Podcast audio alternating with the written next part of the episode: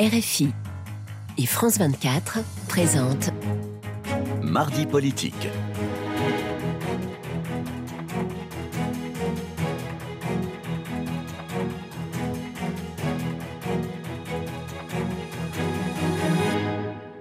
Bonjour et bienvenue sur France 24 et sur Radio France Internationale. C'est l'heure de Mardi Politique. Bonjour Valérie Gasse. Bonjour Marc. Notre invité aujourd'hui est Sébastien Chenu. Il est député du Rassemblement national. C'est aussi un des vice-présidents de l'Assemblée nationale.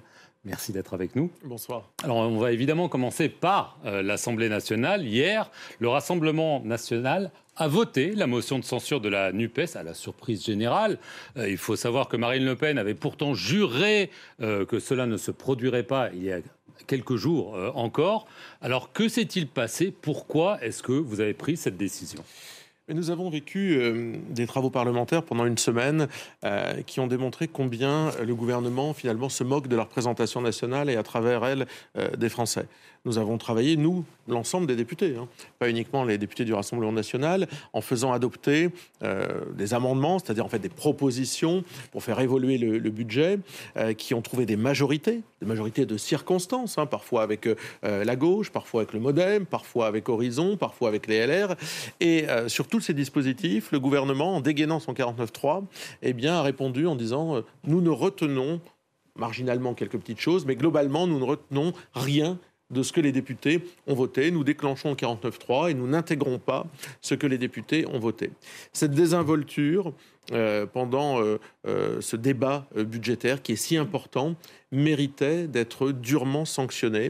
Et nous avons, avec Marine Le Pen, décidé, en étant des, députés libres euh, que nous voterions à la motions de censure. Oui, enfin, euh, on a commencé à en parler vendredi, après cette semaine euh, éprouvante en termes d'heures passées à construire la loi.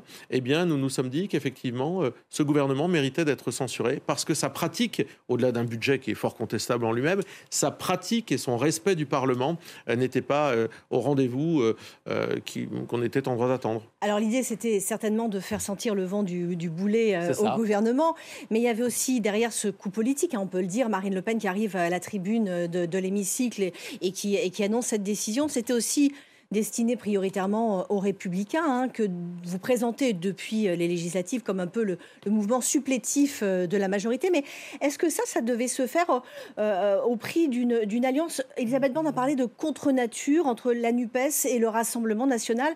C'est vrai que c'est difficile à comprendre. Vous ne partagez quasiment rien. Il ne s'agit pas d'une alliance. Une alliance. De circonstances, en tout cas, sur un vote. Dans, l'histoire euh, parlementaire de notre pays, des grands textes ont été votés à un moment euh, par la droite et par la gauche. Je pense par exemple à l'IVG a été adopté avec les voix de la gauche euh, à une époque présentée par un gouvernement de droite. Donc le fait que des majorités de circonstances, là c'est même pas une majorité, se retrouvent sur des textes, c'est tout à fait normal. la motion de censure, c'est un outil qui nous est donné. Le gouvernement a un outil, le 49.3, il fait adopter sans vote son budget et en échange, l'opposition a un autre outil qui est la motion de censure. Donc on s'est dit, nous avons cet outil à notre disposition. Nous déposons nous-mêmes une motion de censure parce que nous votons celle de la NUPES, mais nous votons la nôtre évidemment.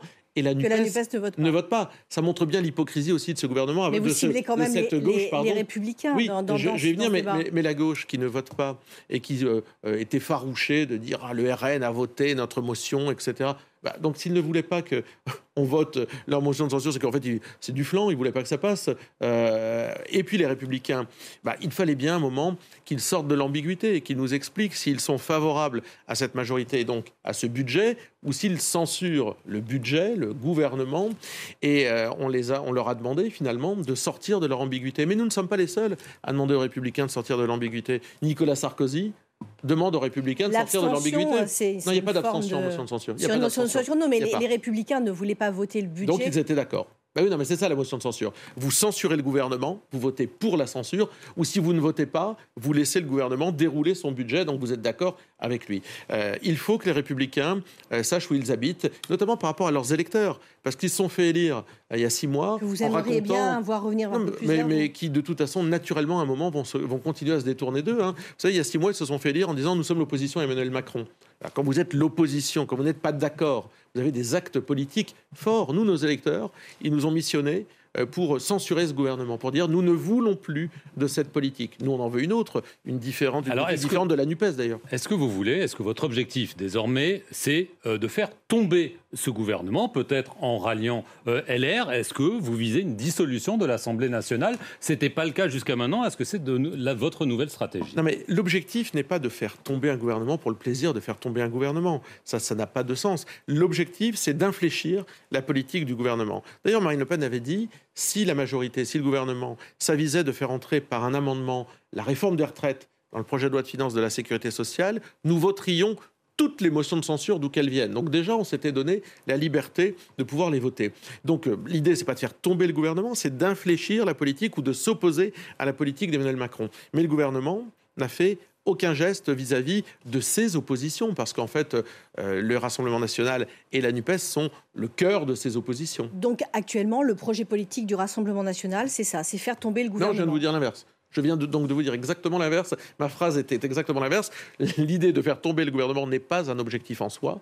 L'objectif, c'est de changer la politique du gouvernement, euh, le, faire reculer sur la réforme des retraites, le faire prendre, lui faire prendre d'autres directions euh, à travers le débat budgétaire, par exemple, à travers des amendements qu'on a votés. Quand on vote un crédit d'impôt sur le droit de garde des enfants, sur la possibilité de garder des enfants, c'est pour aider les familles. Lorsqu'on vote des crédits d'impôt sur les EHPAD et pour les personnes qui veulent accéder aux EHPAD, c'est pour aider les personnes qui sont en situation de dépendance. C'est pas idéologique, ça. Euh, ce sont, j'allais dire, des aides aux Français qui sont dans une situation de pouvoir d'achat extrêmement difficile. Donc le gouvernement a été sourd à tout cela, c'est son droit, mais nous, nous avons un outil, c'est la motion de censure. Je veux, en venir à, une poignée de main euh, discrète, il faut le dire, dont on a parlé. C'est celle entre euh, le président Emmanuel Macron et la nouvelle première ministre euh, Giorgia Meloni. C'était à, à, Rome. alors, on imagine que Marine Le Pen va également bientôt rencontrer Giorgia Mélanie Bon, je, ne sais pas. Enfin, je pense que Georgia Mélanie, sincèrement, a pour l'instant euh, euh, pas mal de choses à faire que de rencontrer des dirigeants d'autres partis politiques, y compris lorsque euh, elle est en bon terme avec eux. Nous, notre allié, c'était Salvini, je le rappelle, hein, qui est vice-premier ministre aujourd'hui. c'est pas Georgia Meloni, c'est Salvini historiquement, mais il participe à cette équipe gouvernementale. moi, je trouve normal que le président de la République rencontre celle qui aujourd'hui préside aux destinées de l'Italie, enfin qui est présidente du Conseil italien. Ça me semble être euh, tout à fait normal. Les États, vous savez ce que disait le général de Gaulle, hein, les États ont des relations entre eux. Euh, donc c'est tout à fait normal et ça montre d'ailleurs que quelle que soit la sensibilité de ceux qui sont euh, portés par les peuples librement, démocratiquement à la tête de leurs États, eh bien le monde continue de tourner. Est-ce que ça peut être une, partenaire, euh, Giorgia Meloni, pour euh, Marine Le Pen? Euh, Il y a des choses sur lesquelles elles peuvent se rassembler, l'immigration, puis il y a des, sujets sur lesquels elles sont complètement pas d'accord. par exemple, Giorgia Meloni est, contre l'avortement, ce qui n'est pas le cas de Marine Le Pen. Et puis, il y a un autre sujet de discorde, c'est Marine Le Pen a l'objectif de faire un, groupe des droites au Parlement européen. il faudrait avoir l'accord de Giorgia Meloni, et ça, ça n'a pas l'air d'être gagné non plus. Partenaire ou rival sur la scène européenne? Il y a plusieurs choses, vous savez, c'est un peu comme les, pays. Euh, les pays, parfois, ce sont euh, des partenaires, parfois, ce sont des amis, parfois, ce sont des rivaux, et on peut être tour à tour euh, tout cela. avec l'Italie, il y a deux choses. Il y a la politique intérieure italienne. par exemple, nous, on n'est pas favorable, effectivement, à revisiter le droit à l'avortement. On est favorable à l'IVG. Il n'y a pas de problème de ce côté-là.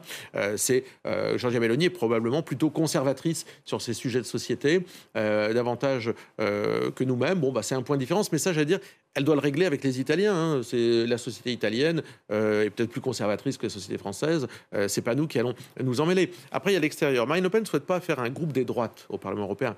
Elle souhaite faire un groupe euh, de ceux qui sont souverainistes. Et on peut être souverainiste et de gauche d'ailleurs. Je vous rappelle qu'en France, il y a des souverainistes de gauche. On peut souhaiter l'indépendance de son pays sans être forcément encalminé ou positionné sur l'échiquier politique droit.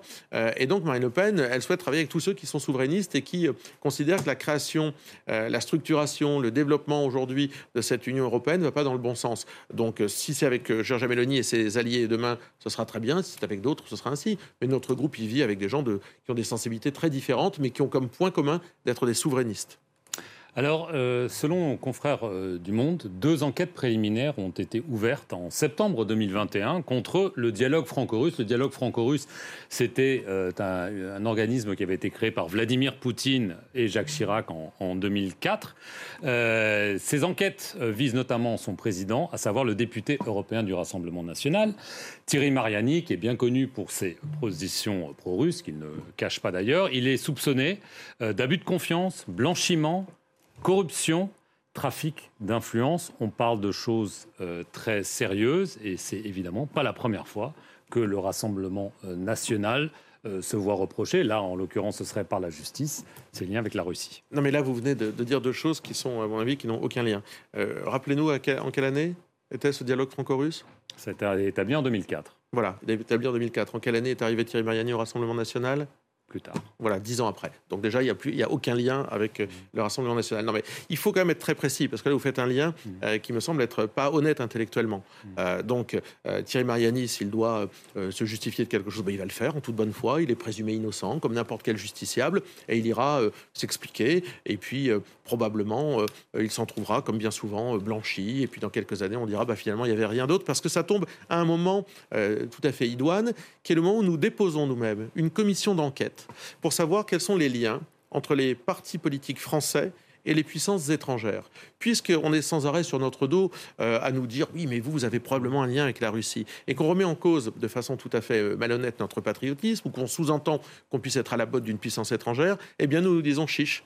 Allons, euh, avec une commission d'enquête, faire la lumière sur les liens entre les partis politiques français, tous les partis politiques français et les puissances étrangères. On n'a rien à cacher. Vous savez, nous, nos comptes, ils sont publics, ils sont validés euh, par les commissions euh, de comptes de campagne, les commissions des comptes. Vous, euh, vous reconnaissez qu'en fait, que politiquement, c'est quand même comme une espèce de sparadrap sur le Rassemblement national, ces liens avec la Russie qui, qui semblent ben, opaques, qui, que vous contestez, bah voilà, mais et qui reviennent par différentes eh affaires. systématiquement, c'est votre manière de, de, contre-attaquer là-dessus. Mais bien sûr, nous, nous utilisons ce qu'on appelle le droit de tirage c'est-à-dire nous euh, mettons en place, nous utilisons notre possibilité de déclencher une commission d'enquête sur ce sujet.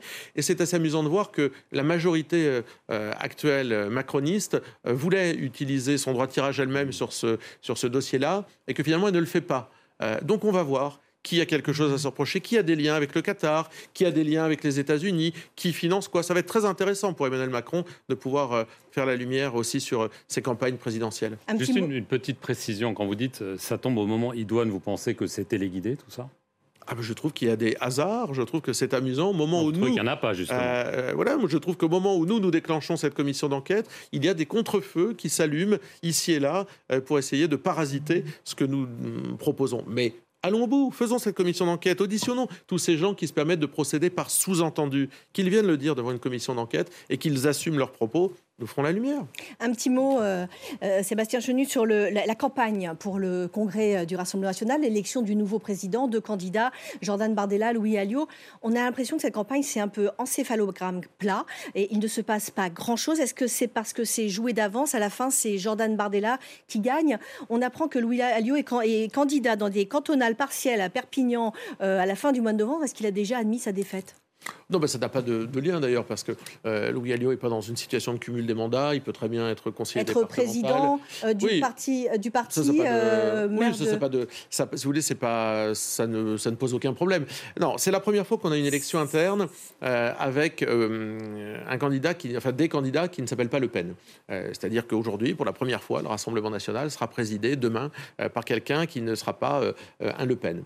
Donc, il y a deux candidats, c'est à peu près normal dans tout système démocratique une élection, plusieurs candidats. Bon, euh, dire qu'ils sont sur une ligne politique différente, non, c'est vrai ils sont sur la même ligne politique, c'est-à-dire qu'ils ont, euh, ils sont marinistes. Voilà.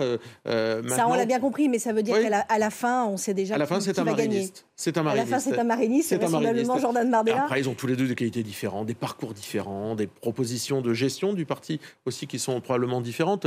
Mais c'est vrai que ça n'a rien à voir avec ce qu'on a pu voir avec les duels Copé-Fillon, par exemple, à l'époque de l'UMP, où les gens s'insultaient, se traînaient dans la boue. On sait aussi, c'est peut-être un signe de maturité on sait gérer les choses correctement. Surtout que vous avez euh, Marine Le Pen qui reste votre candidate potentielle pour euh, la prochaine élection présidentielle. C'est notre référence. Les, enjeux sont un petit peu différents. C'est notre référence. C'est notre référence. Et moi, je travaille et je souhaite, et je le dis, euh, je souhaite que Marine Le Pen soit notre candidate la prochaine fois. Elle prendra la décision qu'elle voudra quand elle le souhaitera.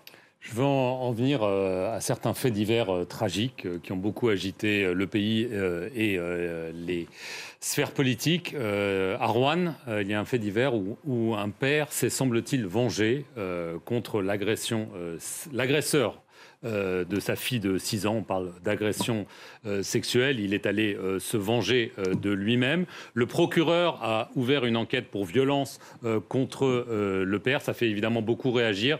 cette espèce de loi du talion. Certains affirment qu'ils comprennent qu'un père, quand il voit sa fille se faire agresser probablement sexuellement, prenne les choses entre ses mains. Quelle est votre réaction à ça? Vous savez, c'est le maire de Cannes, David Lisnard, qui est euh, président des maires de France, qui euh, disait dans sa ville, suite à une agression d'une vieille dame, euh, son fils avait dit si moi j'avais retrouvé les agresseurs, je leur aurais fait la peau. Et David Lisnard avait dit, en tant que si j'avais été le fils de cette dame, effectivement, il n'aurait pas fallu que je tombe sur les agresseurs. Intellectuellement, peut comprendre les choses, mais on ne peut pas les accepter. C'est-à-dire que quand on est en position euh, euh, voilà, de responsable politique, on ne peut pas euh, accepter la loi du talion et on peut encore moins l'accepter dans notre pays. Eric Ciotti a dit qu'il comprenait. Non, mais je viens de vous dire, intellectuellement, on peut comprendre. On vous dirait, votre mère a été assassinée, etc. Vous, auriez, vous auriez peut-être envie d'étrangler celui qui l'a fait. C'est une évidence. Ça, on peut le comprendre. Maintenant, moi, je suis responsable politique. une fois que j'ai dit ça, je ne peux pas me résoudre à voir mon pays basculer dans la loi du talion. Je ne le peux pas. Et pour ça, il existe la loi, toute la loi, rien que la loi. Encore faut-il qu'elle soit ferme, encore faut-il qu'elle s'applique, encore faut-il que les Français n'aient pas ce sentiment permanent d'injustice. Encore faut-il que les Français croient en la justice et aient des raisons d'y croire. Et malheureusement, tous les phénomènes de société qu'on voit, toute cette violence qu'on voit, eh bien, euh, fait euh, écrouler la confiance qu'on peut avoir en l'appareil judiciaire. C'est cet état d'esprit qui a justifié votre rétropédalage. En tout cas, euh, vous avez, sur l'affaire Lola, au début, vous êtes rentré un petit peu dans la surenchère et puis finalement, vous y avez mis un terme en décidant de ne pas vous associer à la marche avec Éric Zemmour. Ça, vous avez senti que ce n'était pas la bonne réponse? Non, mais il y, a plusieurs choses. D'abord, moi, je, le procès en, en récupération, en instrumentalisation, je trouve qu'il n'a pas de sens dans la mesure où quand on est un homme ou une femme politique, on est là, on n'est pas là pour commenter la vie. Nous, on n'est pas derrière un micro pour commenter la vie, l'analyser, etc. On est là pour trouver des solutions. Donc, euh, le droit, euh, la nécessité de devoir trouver des solutions, c'est la mission du politique. Donc, pas d'instrumentalisation, pas de récupération. La nécessité d'ouvrir le débat, de trouver des solutions et de les appliquer. C'est ça qui est, dont les Français ont besoin. Sébastien Chenu, merci euh, beaucoup d'être venu sur le plateau de Mardi Politique sur France 24 et sur Radio France Internationale. Merci à vous.